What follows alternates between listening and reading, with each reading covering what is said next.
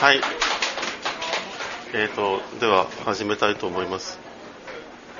今回の参考資料は、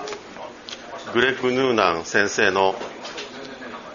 ニューブルーイング・ラガービアっていうのと、それから、えー、ジョン・パーマーのあの、How to Blue と、その他、あの、ホームページで検索するといろんな人がいろんなことを書いてる。それでですねでは早速スライドの方に行きたいと思います。まずあの基本なんですけどビールを作る時には、まあ、あの基本的には糖分がビールを作る時に糖分が発酵してアルコールになってアルコール飲料になるのでビールを作る工程の中に糖分を作るという工程があってそれを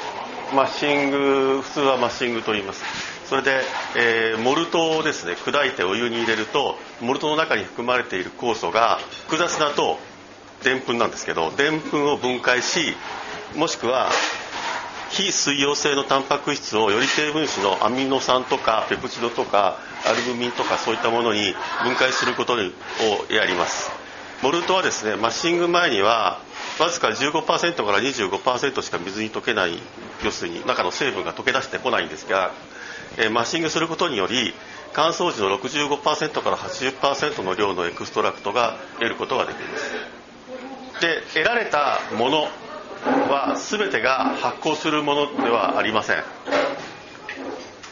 えー、発酵しないものとしてはデキストリンっていうのは、えー、発酵しないほどまだまだでかい糖基本的にビールイーストが発酵できる糖は単糖類と2つくっついたやつと3つくっついたやつですね。グルコースとかフルクトースとかマルトースとかマルトトリオースとかそういったもの以外はそれ以上の糖分子になるとイーストが発酵することができないのでそのままビールに残ります。でそういう発酵できない糖のことを総称してデキストリンと言います。それからタンパク質も発酵しません。よくなんだっけドラフト1とかあ大豆でしたっけ？エドでしたっけ？あのとかは原料は大豆タンパクを発酵して作るんですよっていうのはあれは大嘘ですからね。タンパク質は発酵しません。それからペプチドはタンパク質がある程度分解したものですけどもそれも発酵しませんがただ何もしないどうでもいいものではなくこれらはビールにモルトキャラクターを与えるものとして考えられています。デキストリンは甘みやフレーバーを与えタンパク質やペプチドはボディを与えると思われています。これらの量は要するにどれぐらいデキストリンを作るかとかどれぐらいそのタンパク質ペプチドを残すかみたいなのはあのマッシングの温度と時間でコントロールができるようになっています。でこのマッシングの方法は大きく分けて3つあります。 single infusion というのと step infusion というのと decoction で decoction はさらに細かく分かれるんですがとりあえず infusion はでんぷんを糖に分解するところの部分だけにターゲットを当ててでその温度になりさえすればいいという考えでやっています。これはでんぷんを糖に分解するのを starch conversion とか saccharification とか言いますが、まあ、これを行う。それだけをやるのがシングルインフュージョンです。でステップインフュージョンは通常タンパク質を分解しそれからでんぷんを分解して糖にする。という2段階に分けた作業をします。でこれはそれぞれの仕事をする酵素の温度が違うので温度を途中で上げなければなりません、えー、プロテインレストっていうタンパク質の分解を行った後に温度を上昇させてでんぷんの分解を行いますで問題はですねどうやって温度を上げるかなんですがあの方法は2つです1つは何らかの加熱装置要するにマッシュを行う桶っていうかタンクっていうか容器っていうか、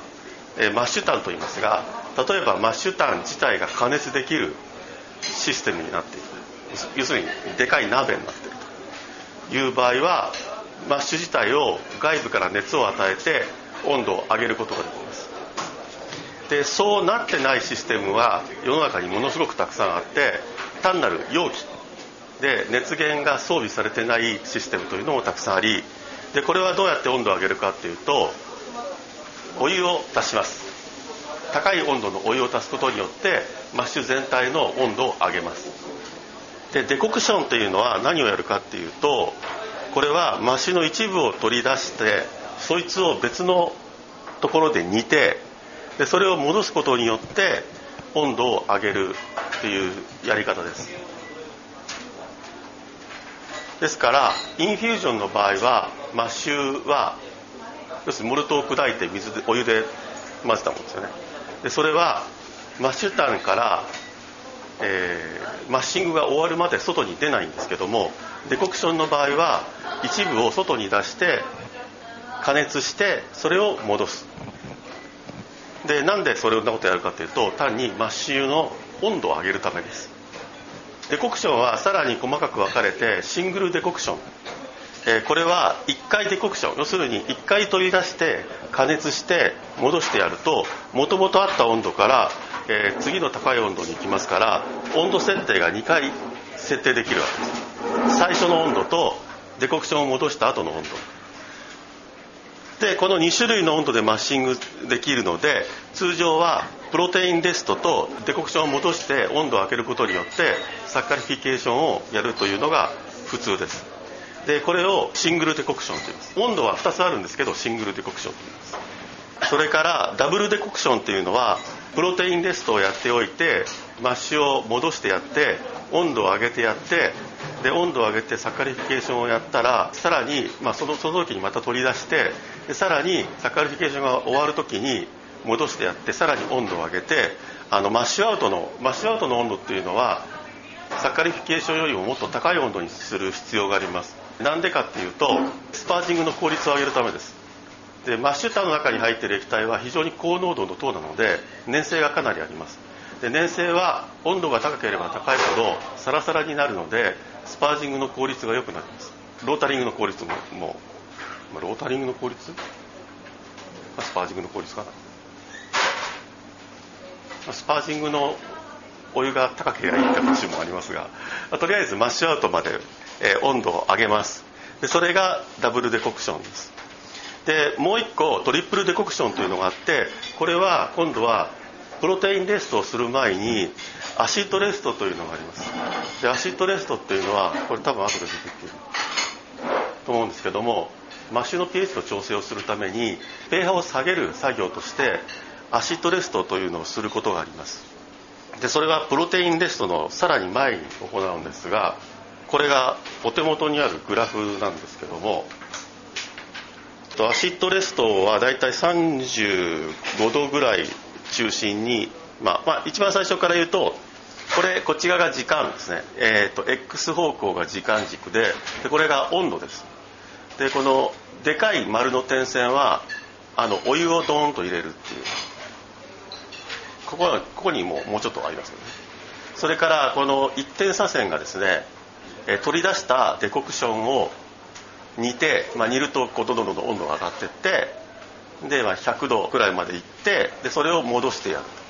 一番最初はモルト室温ですので20度弱ですよね。20度弱になっています。でそれを普通の、まあ、例えば井戸水でも水道水でもいいんですけども、えー、大抵の水は室温よりも低温になっておりますから全く室温の水が出るっていうのはちょっと気持ち悪いので多分普通はもっと低い温度になってるので1415度の水が出るとして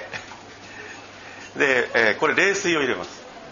冷水を入れてしばらくマッシュと水をなじませます。でそれから最初の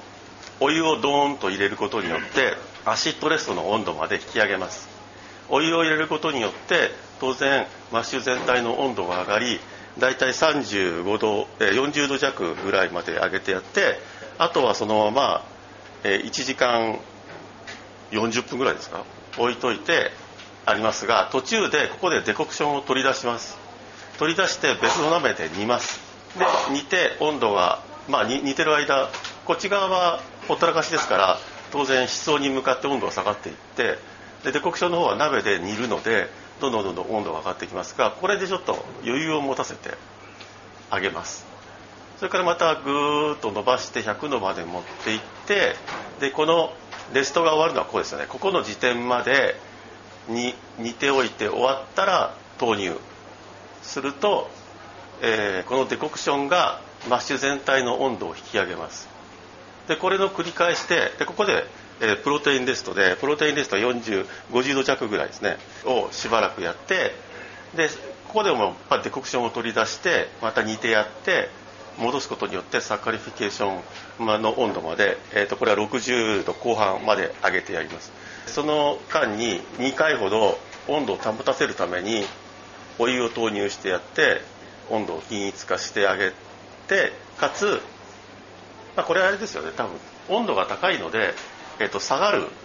割合が高くなっちゃうんだと思うんですよね。さらにここでもデコクションを取り出しておいてでここで、えー、とマッシュアウトの温度が70度ちょっとぐらいですかね。ぐらいまで持ってって、えっと、ロータリングをしてスパージングをして、えワートができると。それでですねこのデコクションっていうのは歴史的に見るとどういうことかっていうと温度計が発明されてかつそれが醸造業界に導入されてブルワーが使うようになるのは、まあ、産業革命の頃なのでそれ以前はどうしてたかっていうと例えば67度でマッシングしましょうっつったって測りようがないんですよね。で、えーと、例えば最初のストライク一番最初に温度をここに持っていくためにお湯をドーンと入れるとしても、まあ、全然どれぐらいの温度のお湯をどれぐらい、まあ、どれぐらい入れるかっていうのは決まってるんですよね。えーと、モルト1ポンドに対してどれぐらいの液体を入れてどれぐらいの濃度にするかっていうのは決まってるので一番最初のあのお湯を入れるところはここの温度に持っていくのはどうやってコントロールするかというともともとこいつの温度ですね。このお湯の温度がどこにあるかによってコントロールします。なのでこの温度はどうやって設定するかというと温度計ないのでどうやってたかっていうと沸騰した水いくつと冷水いくつを混ぜたら前回調子良かったから今回もそうしようみたいな話です。要するに温度計のない時代は適度なストライクウォーターは沸騰したお湯と冷水をどれぐらいの割合で混合したらいい。要するに温度が何度という概念がない。レスト温度アシッドレストとかプロテインレストとかの温度をに引き上げるのはどうするかっていうとやっぱりデコクションを何キロ取り上げて沸騰して戻せばよかったから今回もそうしようみたいなのをものすごい年月をかけてトライアルエラーを繰り返しながらレスト温度を特定していったわけです、まあ、特定していったといったそれは 最終的に温度計が発明して測ってみたらあ68度だっていうので初めて分かるわけですけど、えー、それまでは要するに温度っていう概念じゃなくてデコクションを何キロ取り上げて沸騰して戻すっていうのが温度コントロールの仕方だった。つまり温度とは decoction の量でありどれぐらいの decoction を取り出せばよいかっていうのでもって温度コントロールをしていたわけですね。で under modify のモルトの infusion は濁って弱いビールじゃない、えっと、これはですね モルトは大麦をまあ、小麦の場合もありますけどライ麦の場合もありますけど水に浸してやって芽が出て根が出てでその芽がどれぐらい成長するかによって内部的にタンパク質とかある程度でんぷんとか細胞壁とかそういったものがどれぐらい分解されるかっていうのが決まります。でからいっぱいいっぱいぐらいまで芽が伸びた状態のやつを full modify といってもっともっと前に引き上げちゃって乾燥させるのを under modify とか full modify じゃないとかって言いますがこういう under modify のモルトで infusion mash をすると protein rest がない関係でタンパク質が過度にビールの中に存在してしまうことになりまず濁りの強いビールができます。タンパク質が濁りの原因になるからです。それから弱いビールになるのは何でかっていうとでんぷんがちゃんと溶けないんですね。 mashing での糖化効率が悪くなります。ピルスナーっていうのはある程度のアルコール度数があって透明なビールですよね。でかつ under modify のモルトを使って、まあ、最初は作られていたはずなのでピルスナーっていうのは decoction method でないと、ま、作れなかったんですね。多分今でもそうやって作ってるんですけど。チェコに decoction っていうのが伝わってなくて infusion しかなかったらまあ綺麗なピルスナーはできなかったと。大陸側はそうなんですけど英国側の方では逆に full modify 高い modify のモルトを生産することを一生懸命やってでそれによって full modify のモルトを作るテクノロジーが確立します。高い modify のモルトっていうのはさっき言いましたけど発芽が進んでタンパク質がかなり分解された状態のモルトで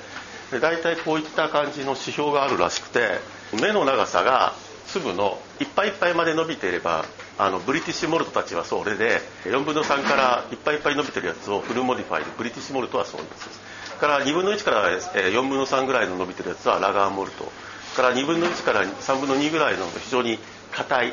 で modify が進むと細胞壁とかでんぷんとかがある程度分解されるのでモルト自体が柔らかくなるんですかね。0から4分の1は unmodify とかのようなモルトになりますイギリスでは full modify のモルトを生産するテクノロジーを作りかつ温度計が醸造のツールとして取り入れられて以降infusion mash が生まれます。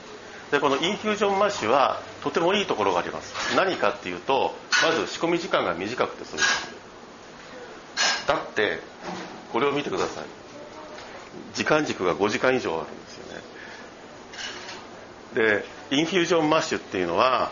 要するに saccharification しかしないんでマッシュ単にお湯を入れて saccharification やってlautering して sparging して終わりだからちょうどこの4時間過ぎたあたりから始まるのが infusion mash ですね。 decoction mash に比べて特に triple decoction に比べて圧倒的に短い時間で済む。これは何がいいかというと人件費が安くなる。それから decoction mash は引き上げては煮るというのを何回も繰り返したりしますのでこれは何かっていうと鍋で煮なきゃいけないのでその燃料代が必要になるのでそれがある程度インフュージョンの方が軽くなります。そのためイギリスではビールの価格を安く抑えることができるようになってみんなインフュージョンを使う。まあ多分あれですよね。昔イギリスも昔はデコクションやってたんじゃないですかね。温度調節なんてできないんだから。から取り上げて煮て戻す。かそもそもステップマッシングをやってなかったんですかね。いきなりすごいお湯を入れて、えー、っと産業革命以前のイギリスのビールってむちゃくちゃなビールだったんで平気で10%とかみたいなアルコールのビールがすごく普通に存在しててかつものすごい効率の悪い作り方をしてたんですよね。何せよ温度計と full modify のモルトによってのテクノロジーによって infusion mash によってかなりイギリスでは世の中が変わったと。それに対して continental ですね。大陸側のラガーは複雑なカラメルフレーバーを伴うリッチな malt character が特徴である大陸のラガーは今でも decoction mashing を行っています。代表的には Bohemian Pilsner とかですねが VMO ってやつですね。VMO っていうのはビエナ・メルツェン・オクトーバーフェストの略なんですけど。で decoction mash をやるとなぜ malty になるかという理由なんですが decoction によるモルトフレーバーははっきりと特定できてはいないらしいんですけど基本的にはメイラード反応とカラメル化によるものと思われていてでこれはモルトフレーバーたるものが何であるかというものと全く同じです。要するにモルトを作る時にモルティングの工程の中で起こるカラメル化とメイラード反応によってモルトキャラクターは生まれるんですけどもモルティングではなくてそれをマッシング時にやっちゃう。やマッシング時にもやる。んですね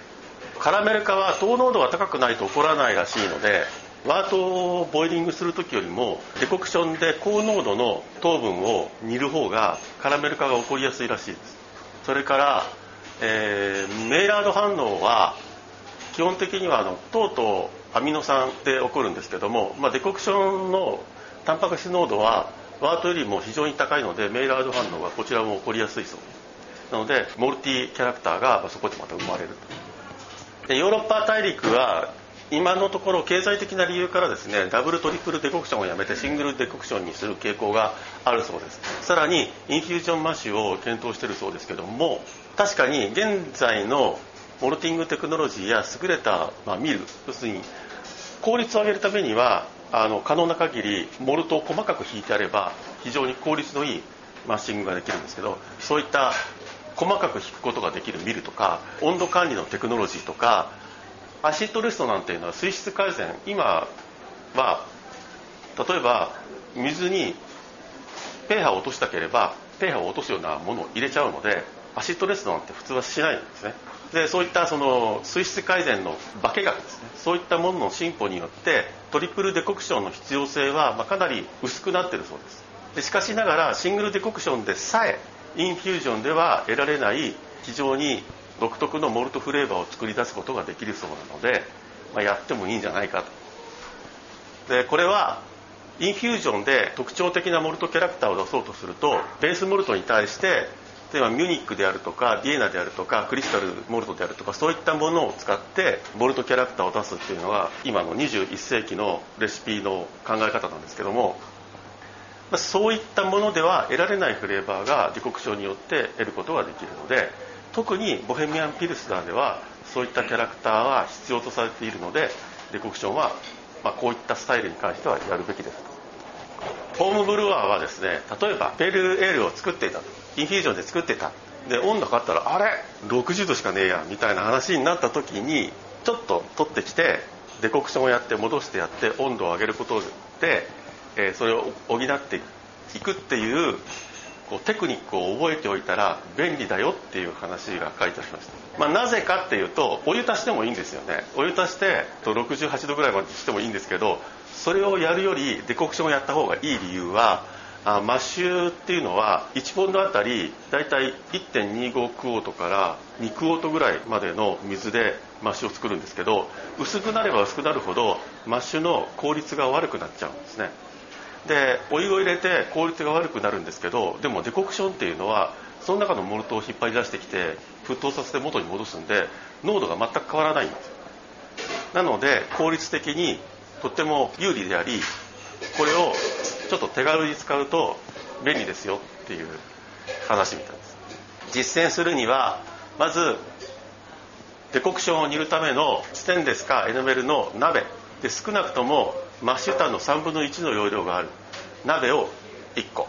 それから長い柄のついたこういうスプーンですね。穴開きスプーンがいいみたいですよ。か角半棒。かじゃないな多分。角半棒は角半棒でいるんです取り出すのにスプーンがいる。それから1から2クオートぐらいの容器、まあ、タッパーウェアでもいいそうです。と書いてありました。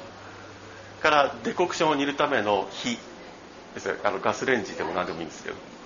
あの IH でもいいんですけど。そういうもの。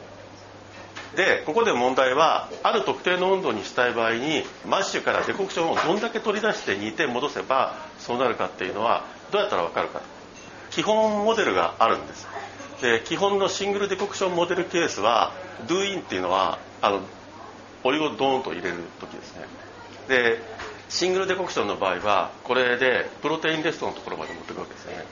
で1ポンドあたり1.33クォートの水を使って50度で摂氏ね摂氏50度で安定しているとします。そこにそれを65.6度のサッカリフィケーションの温度に持っていくには40%のマッシュを引き出してきて煮て戻してやるとそうなるそうです。でこれがボガロンバッチのモデルケースです。でもなんか自分の思ったところに温度をこう行かせたいっていうこともまあ多々あるわけでそれのまあ計算式が F が取り出す割合例えば0.3って出たら30%取り出せる。それで TF っていうのが目標の温度それから TO っていうのが、まあ、現在の温度。でこれはそれぞれ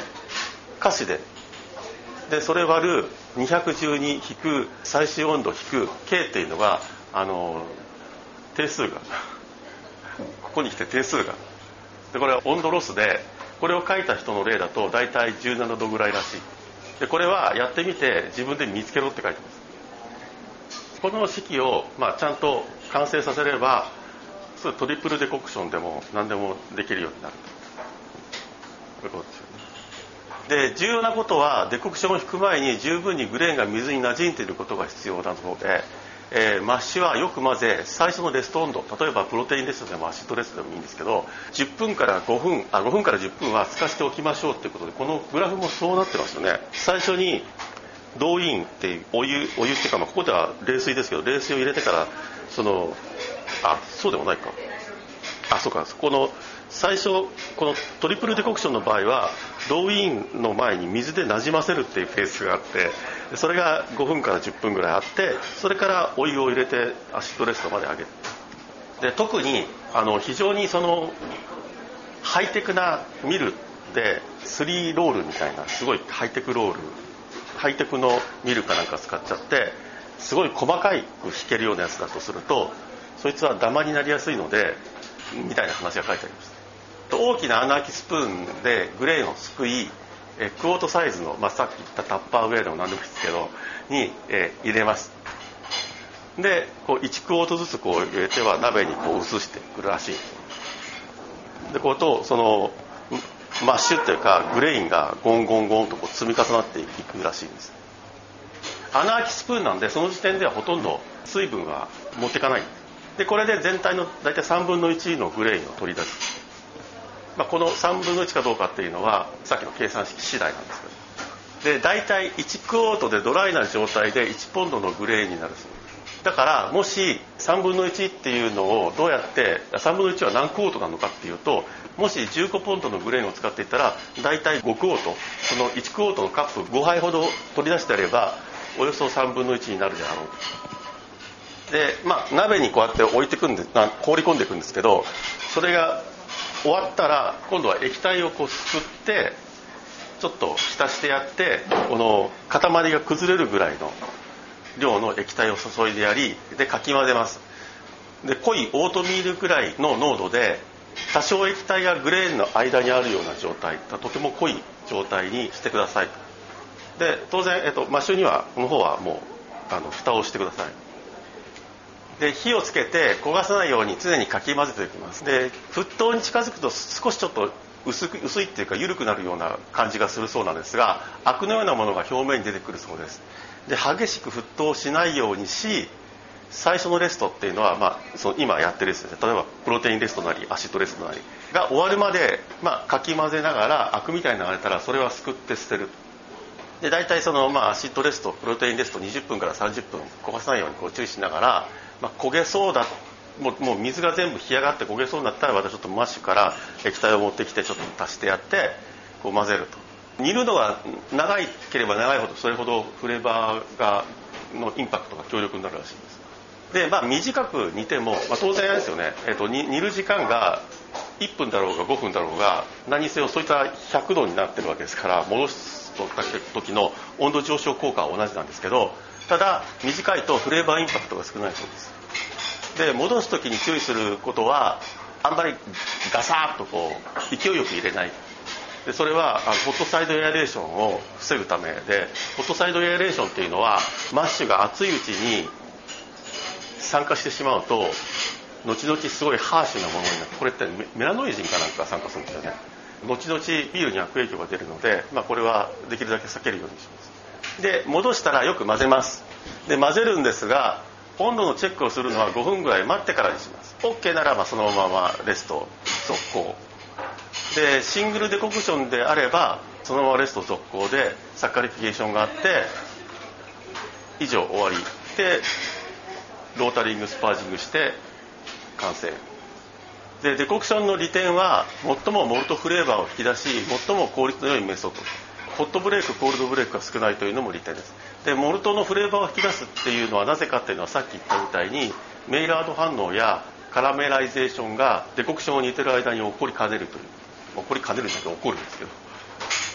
でデコクションは煮る時に数回にわたって例えばトリプルデコクションだったら3回にわたって引き出してくるわけですよね。その間あの分解酵素の活動域を、ま、通過するのでその時にでんぷんやタンパク質がある程度あの分解されることが期待できる。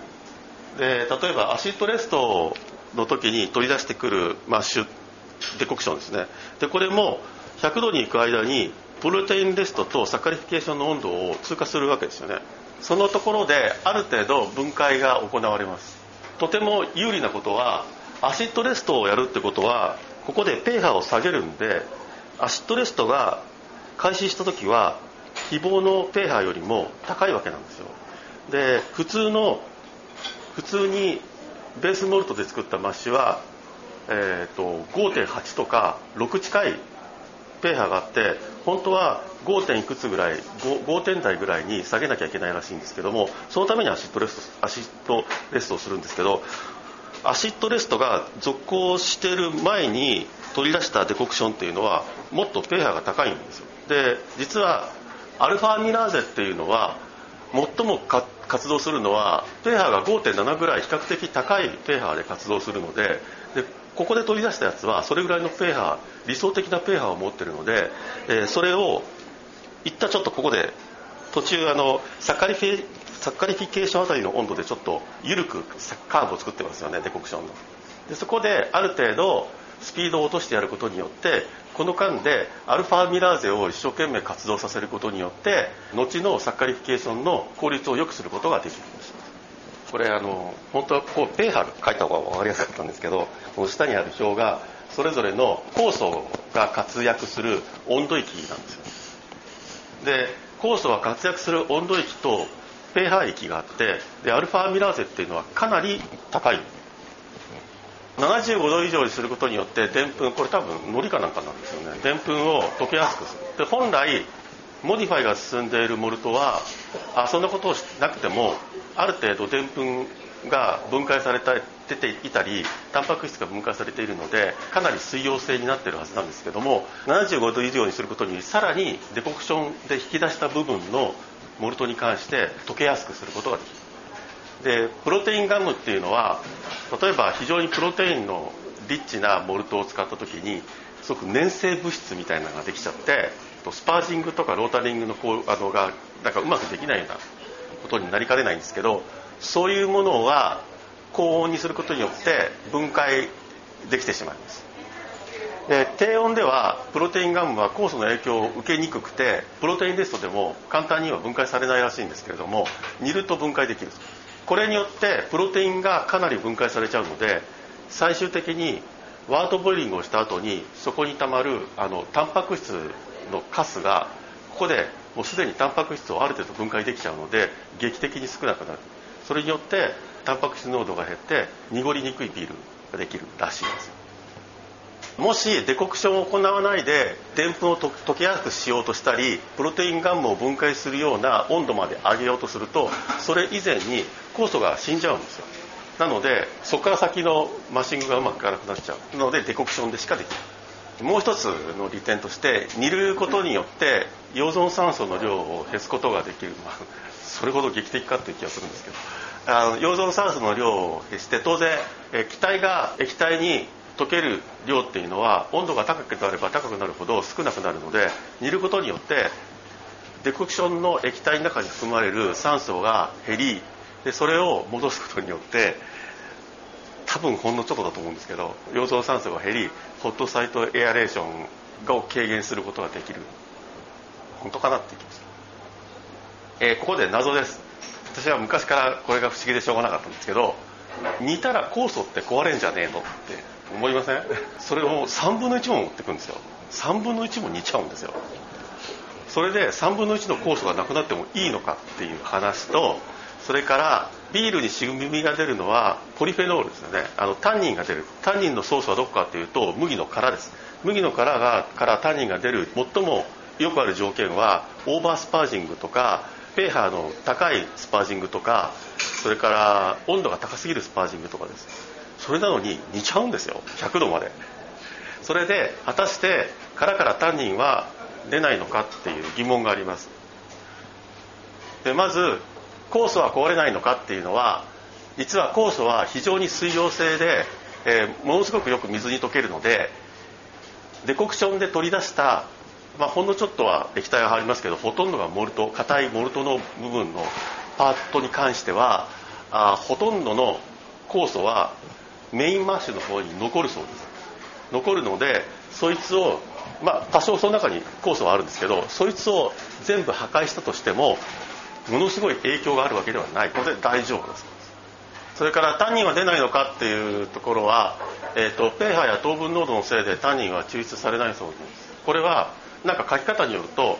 えーと、多分みたいなことが書いてあって実際に抽出されない実際に長年にわたってデコクションマッシュをやっているピルスナーで渋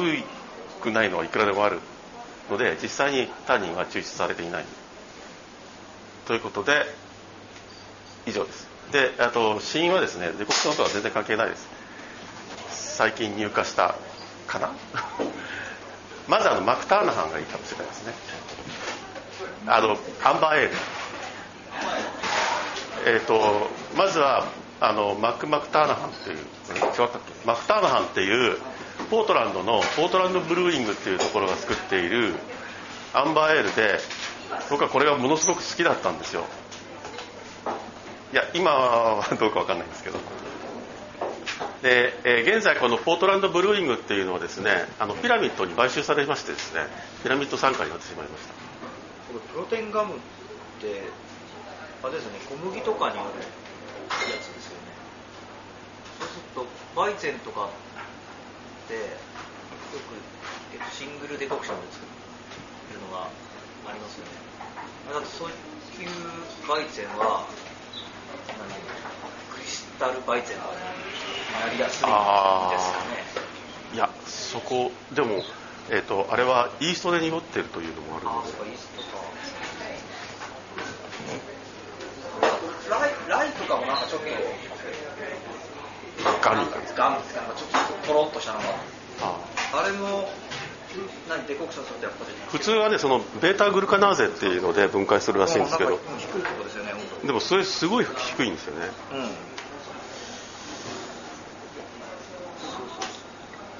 いやなんかライエールで普通にインフュージョンで作るとなんかこうたくさん入れるとトロントロンとした感じの。になるからあれはあれで特徴として出しておくべきものなんですかね。あいいじゃないですか。新しい新しいスタイルわかんないんだけど。あのとろみビールみたいな。とろみビールなんかあの日本人はあのネバネバしたのが好きな香りはいいですよね。かにもアメリカのマイクロっていう匂いがしますよね。モルトキャラクター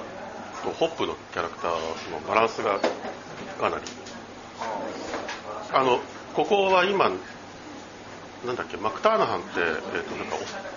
蒸留酒もなんか作ってるんだって、えーとね、マクターナハンさんってなんかいいる実在するらしいですよ。で今あのあはい。はいどうぞ。態からもうモルト入れちゃうですけどあそその表表ですか。はいはい、水の状態でもうモルト入れちゃうみたいなんですけど、はい、他のマシングのスタイルとかだと水からやったりするんですか？あインフュージョンですか、えー、インフュージョンはいきなりあの一点集中なので、えっと、いきなりお湯お湯をガーッと入れてそこからモルトもう68度。あそうですか。いやあの水からやると、はい。なんか効果があるあのデコクション用の効果が期待できるのは何かあるのかな？あないないみたい。です単に温度管理の関係だと温度を最初に作っておいてから投入してもいいのかなって思った時なんですけど。えインフュージョンで？あインフュージョンじゃなくてデコクションの場合も温度が分かんないって言っても分けておいてお湯を最初から煮込んだのあのデコクションみたいな感じで入れてそこにモルトを投入してもいいんじゃないかなと思ったんですけど。ああえっ、ー、と多分あのシングルデコクションとか、ええ、あのダブルデコクションはいきなりプロテインテストから始まるので、え、そうですね、まあ、それにしても、えっと、最初はちょっとなじませるために冷水を使ってるだけで基本的にはその次のそのアシッドレストのところまではお湯を入れて温度を上げてる。デコクションじゃなくてお湯で温度を上げてるので。いや意味はあるんですけどあのえー、他ではあまり水から入れるって聞かないので。ああはい。その例では水から入れてでなじませてからアシッドレストを開始するえ、ー、とこれもう一個のグラフダブルデコクションはいきなりお湯入れてるんですこれねどっかに書いてありましたよ。なんで水入れるかっていう。えっ、ー、と最初になじませる時は1ポンドあたり24オンスから40オンスの範囲。で冷水を混ぜるそうです。で温度はだいたい14度これ多分なんかその間そのエンザイムの活性をできるだけ抑えたいために温度を低くするんじゃないですかね。要するに、えーと、完全に水でなじました後から温度を上げることによって均一。あそそれはそうです、えっと、酵素を溶けかと溶けさせるというのとそれからそのでんぷんをあの可能な限り水に当てるっていう。要するにそのダマダマとかでドライな部分を可能な限りなくすっていうのが大きな目的でその10分なり何なり置くでそ多分その間あのアシドレストなりプロテインレストなりが進まないようにするために、えー、と冷水なんじゃないですかね。なんか普通の地ビール屋さんって、えー、と見るからこのマッシュターにガーッと入るときに一緒に水混ぜるんですよね。で混ぜながら落としてなんかそれからお湯入れるような感じなんですけど。そうあの、えーと、デコクション煮てる間になんかアクみたいなのが出るのはタンパク質が変性して浮かび上がるんだそうです。でそれを取っちゃうことによってとりあえずデコクションにあるタンパク質はそこで除去できてしまうのでそれもあってホットブレイクがすごく少なくなるらしいです。あこれアラガッシュトリプルです。アラガシュはあのポートランドのといってもメイン州のポートランドのベルジャンこれ濁ってますね。随分。あでボトルコンディションですかね。でかいやつコルク製なんですよね。そう。すごいスパイシーですよね。これ裏に何か貼ってあるってことは。9と？9%どこが用意してる？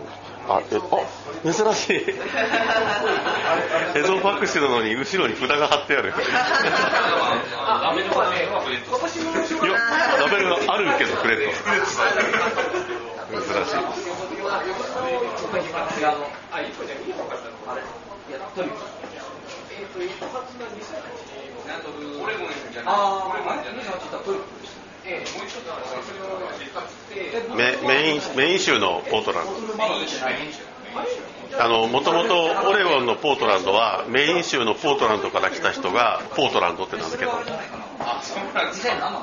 メイン州のポートランドもたくさんビール屋さんがあるんですよ。ニューヨークの北です。北っていうか、えーと、東海岸の一番北にある。でその北はもうカナダです。あのスティーブン・キングのあの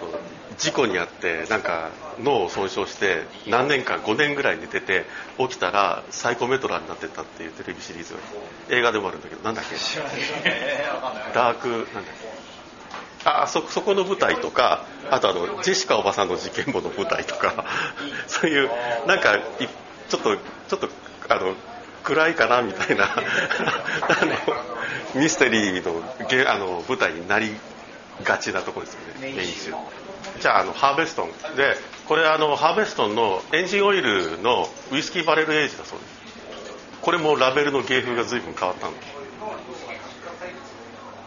あウイスクイーがインゲしてるんですか？ハーベストはあれですよね。最も現代的なイギリスのブルワリーですよね。ホームブルワーなんでしょ？なんかフォードのフォードのあのエンジニアかなんかががホームブルワーで始めたブルワリー。あいい感じじゃないですか。ウイスキーのキャラクターあんまないですね。はいえー、これはまあまあ。次回はヘレスかケルシュどっちがいいですか？テレスですか？